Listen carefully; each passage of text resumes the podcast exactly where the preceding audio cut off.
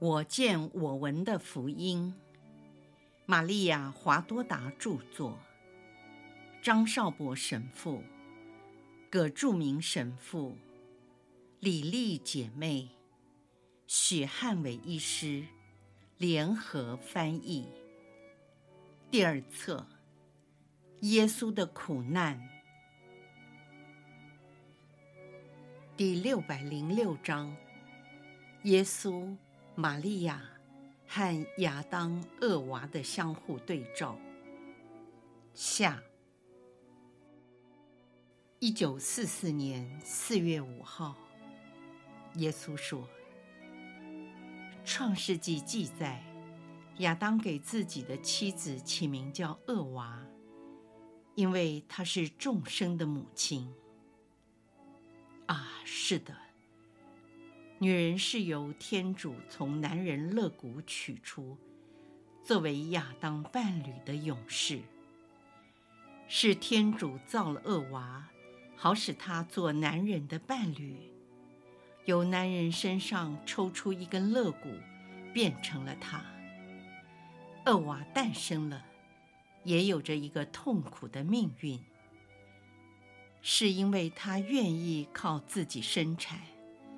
他愿意知道天主不要他去了解的隐秘之事，也就是天主为自己保留赐给他生育子女的喜乐，毫无肉体的贬低。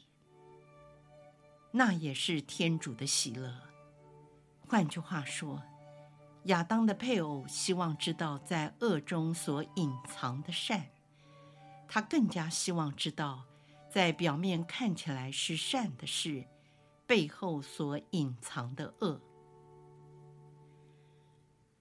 魔王路基福尔就在这一点上引诱了厄娃，使他渴望知道那些唯有天主了解而不构成危险之事，而他自己愿意成为新生命的创造者。他不相称地利用生产能力，使它变成败坏的行为。因为没有听从天主的命令，又出于恶意及肉体的贪婪，厄娃做了母亲，但是围绕在她四周的万物，面对这位被玷污的女皇，失去了她原有的纯洁与圣宠，都同声的哀嚎与叹息。厄娃明了。自身的堕落和被践踏，再也没有希望还原，因此他失望无助的痛哭流泪。如果因为那位纯洁无罪者耶稣基督之死，带来了天昏地暗的巨变，人类的远祖父母在失落他们的纯洁和圣宠的时候，同样也带来了。天昏地暗和动乱，在大地已经产生了哀痛、衰老、病死及种种灾难。但是天主是无限仁慈的，他不愿这哀痛成为不可挽救及永远的厄运。在经过多少年代的痛苦之后，如果你们度正义的生活，它将使你们脱离痛苦，而进入永远的幸福。祸哉人类！如果人们真的做自己生命的主宰，必定继续犯罪，并生活在过去罪恶的回忆中。罪恶的生活有增无减，似乎犯罪作恶成了人的本性。如果要他不犯罪而生活，有如要他不呼吸空气而生活一样的难。可怜的人呐，你们被创造的目的是要你们认识光明，但不幸的你们却被黑暗所毒害，做了撒旦的猎物。他继续不断的在陷害你们，捆绑你们。由于你们不坚持自己属于天主，以致借着圣喜圣事所抵触的罪污，又再次来污染你们的心灵。天主父见到人的叛逆是这样的明显，才把他们逐出地上的乐园之外。为了避免他们再继续犯罪，那就是偷摘生命树的果子。天主父已不能信任自己的子女，也感到地上乐园的安全发生了问题。撒旦已经偷偷进去一次。并且陷害了他亲爱的子女。当时他们尚处在纯洁无罪的环境中，撒旦仍能伤害他们，更何况现在已陷入最终，撒旦不是更能伤害他们吗？人曾经贪图占有一切，为把天主宝贵的生产权留给天主。现在就让这位万物之灵的人，带着他所夺取的财富，在这世上度着流放的生活，并经常提醒他，因所犯的罪而失掉的一切恩惠。从那时起，人不再是地上乐园的居民，即失掉了超性的生命，而只是个凡人。只有本性的生命，必须要度过多少世纪的痛苦日子之后，直到那一位受缚者基督伸出手来摘取生命之果，赏给人类。基督用他那被刺透的双手，伸手摘取了生命之果，赐给人类，使他们重新获得共同继承天国产业的权利。重新获享永远不再死亡、幸福的生命。创世纪又说，亚当以后与妻子厄娃同房。他们两人既然曾经希望知道善与恶的秘密，当然也应该知道经验生育子女的痛苦。人能生育子女，只限于肉体。但是灵魂则由天主直接创造，就是天主身内放射出来的，有如火花，或是由天主口中吹出来的一口生气，即灵魂。这是那永远的创造之神，在人身上印上了自己生命的一个标志。厄娃就是在这种情况。产下了他的长子佳音。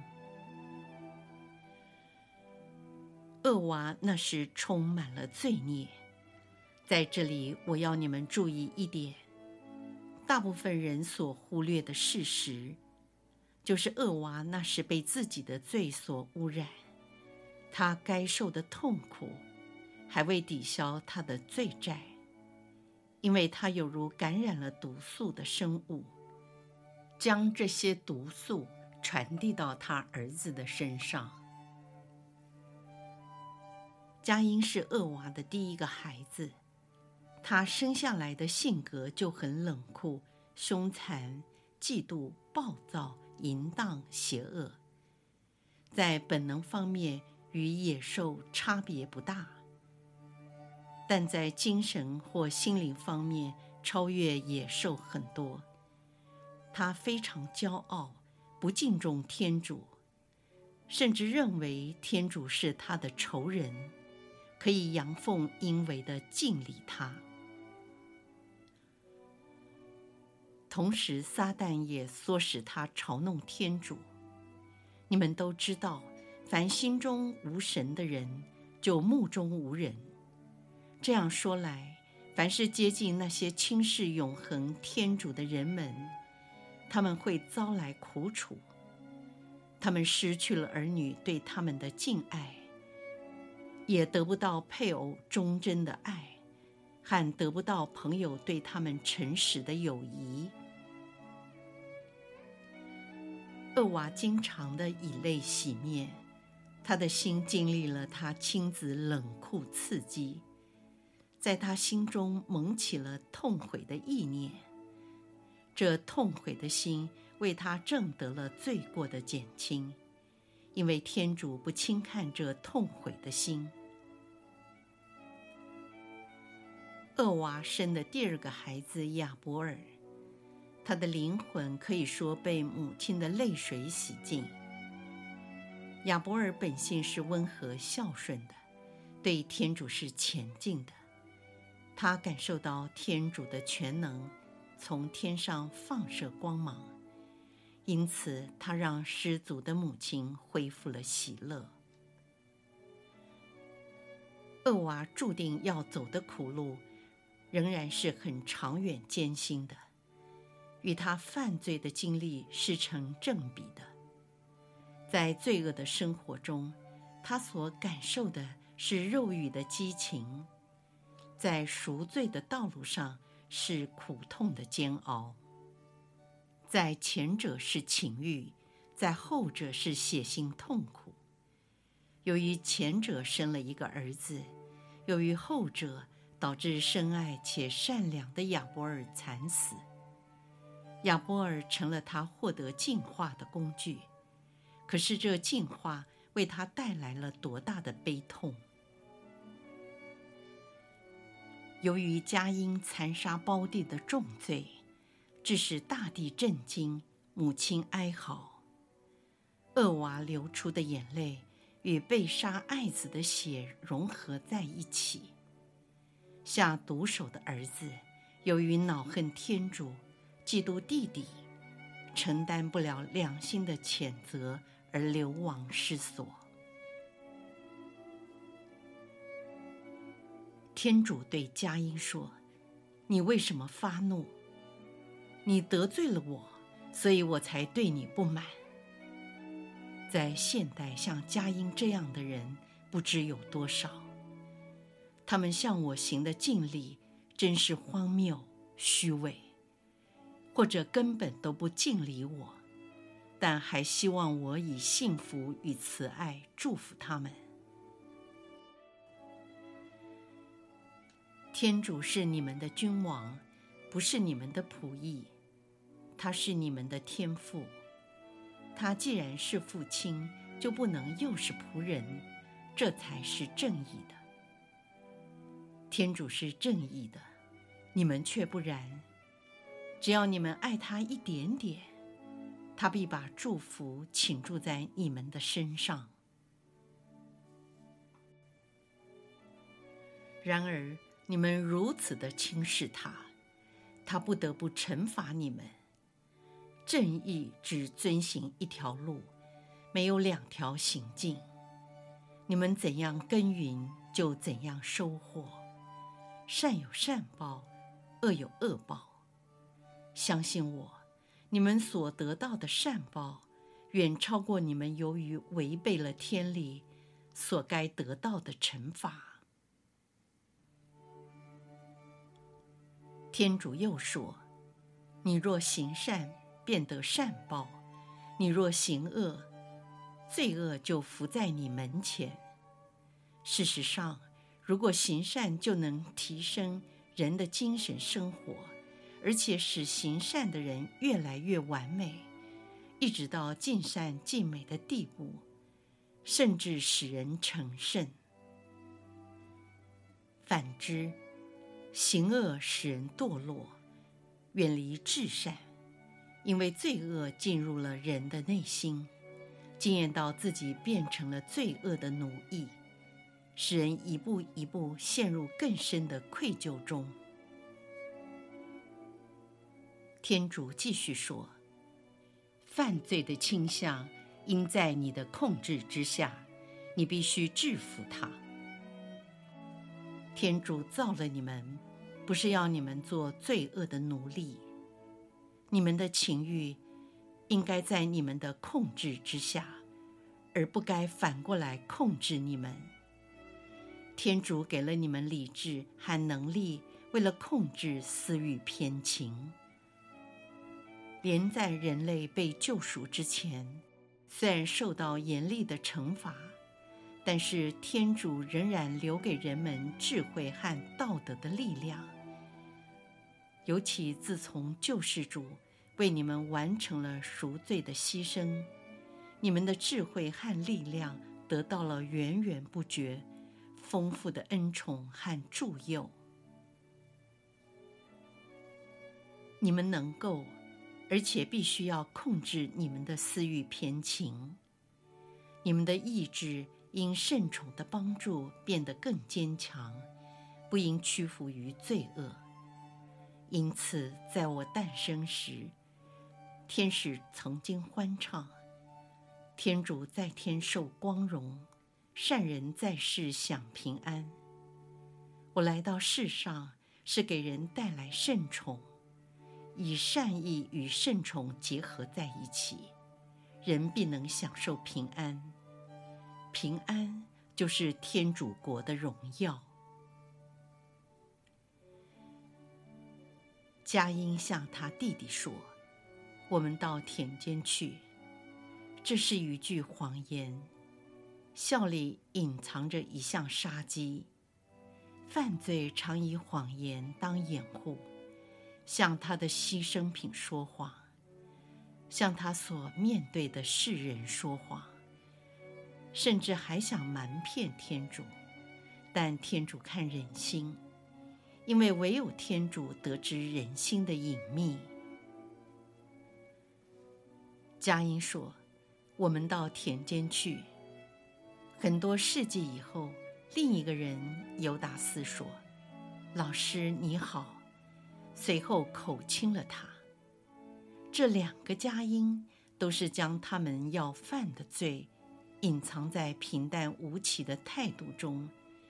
暗地里释放出他们内心对受害者的嫉妒、愤怒、满恨，以及所有属于恶的倾向，因为他们没有自我控制，反而使他们的灵魂成了自我败坏的奴隶。恶娃在赎罪的道路上向前迈进，而佳音则往地狱的方向沉沦。他因失望而更陷入了深渊，杀人犯的灵魂已变得有气无力，因失望而受到致命的打击。接踵而来的是生理的恐惧、自卑和怕受人类的讨伐。生活在罪恶中的人已忘掉了天堂，他的灵魂已死亡。失去了幸福的永生，他所惧怕的，如动物一般的是身体的死亡。死亡对义人而言是微笑，因为透过死亡，他们要去获享天主临在的喜乐天堂。但对恶人而言，死亡是恐怖的，因为他们知道从心里的地狱。将转往撒旦永远居留的地狱，他们有如失掉理智，并从各处受到不断的威胁。现在我向一人说话，你们应该知道，如果一个罪人由于心里的黑暗及悔恨交加，而产生了错觉。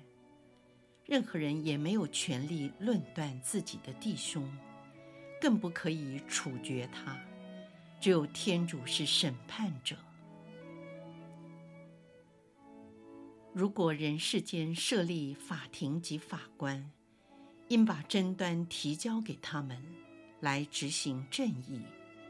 如果法官只根据个人的情绪，或受到有权势者的压力而审案，他们是有祸的，因为他玷污了法官的美名。凡擅自处决他人，应受诅咒；若不是因愤怒的冲动，而是出于冷酷的评断，使无辜的人被判死刑或监狱的侮辱，这种人更应受诅咒。因为就像天主所说的，凡处决佳音的人，一定要受到七倍的惩罚。那些因屈服撒旦，他假借人间的权衡者行事，而判无辜的人受死刑，他们将遭受七十个七倍，天主更严厉的处罚。这道理你们应该牢记在心里，特别是你们生活在这世代，人与人之间相互残杀，使那些冤死的人做你们获得胜利的垫脚石。你们不知道，你们这样做，正是在你们的脚下挖掘陷阱，准备自己遭受天主的惩罚和人的诅咒。因为我曾经说过，不可杀人。厄娃曾经努力上进，继续走他赎罪之路。由于亲眼见到犯罪的后果，他悔改之心一天比一天的增强。他曾决定要知道善与恶。当每次回忆到他所失掉的善，就像一个人突然变成了瞎子后，回忆所失去的阳光一样。然而，恶就在厄娃眼前，特别是在他看到亚波尔的尸体及长子逃跑后，所留下来的一片荒芜凄凉的景况。厄娃后来生了第三个儿子舍特。舍特生了厄诺士，第一个司祭，借由他开始举行公众崇拜天主的敬礼。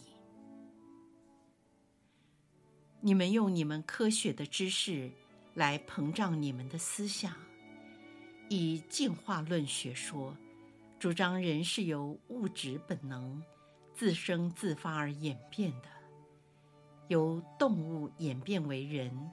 再进化下去，便可变成超人。这是你们的论点。是的，人是有进化的，但不是在你们所想的范围内，由兽性到人性，而是在我的范畴内，由人的本性生命到超性的生命，是在灵性生命方面。即分享天主的生命。人在精神上成长的越多，他演变的程度也越大。你们所谓的科学家，经常谈到人体的分泌腺、脑下垂体等专有名词，认为这些都是生命的源头。照你们的说法，你们的生命。不是由受孕才开始，而是由过去既有的生命延续下来的，而且会延续下去。然而，你们应当知道，你们的生命真正的分泌腺是你们的灵魂，它才是人性生命的源头，使你们拥有永远的生命。你们在灵修方面越成长，享受神光也越多。由纯本性生命而进入超性生命，不违反天主的命令，而得吃生命树上的果实，活到永远，甚至相似天主。这正是天主创造你们时，所怀有的愿望，也就是将来你们要永远生活在天主无限爱情的怀抱中。那时你们要完全被天主的爱所吸收，使你们分享他的属性和无限的幸福。你们的灵魂在信德及圣德方面。越进步，就越认识天主。认识天主，就是爱他、侍奉他，同时为自己也为别人呼求他，在世上当司祭，为弟兄们祈祷。被祝圣的人既是司祭，领受圣之圣事。然而，凡是虔诚、富于爱心、忠实的信徒，特别是那些拥有爱德而甘愿牺牲奉献的人，他们在我眼中都是司机。天主所注意的，并不是人司机的制服，而是人的内心。我实实在在地告诉你们。在我眼中，很多神职人员，除了外表在头顶上有削发圈为标志之外，没有一点像司机。反而有许多在俗的平信徒，他们虽然没有领受圣之圣事，却满了爱德，并为了爱而奉献自己，而这爱德是祝圣他们的圣油。使他们成为我的司祭。世人并不认识他们，但我认识他们，而且祝福他们。注解：头顶上的小发圈，是教会在梵蒂冈第二届大公会议以前所规定，凡领受圣之圣事，在头顶应有的标志。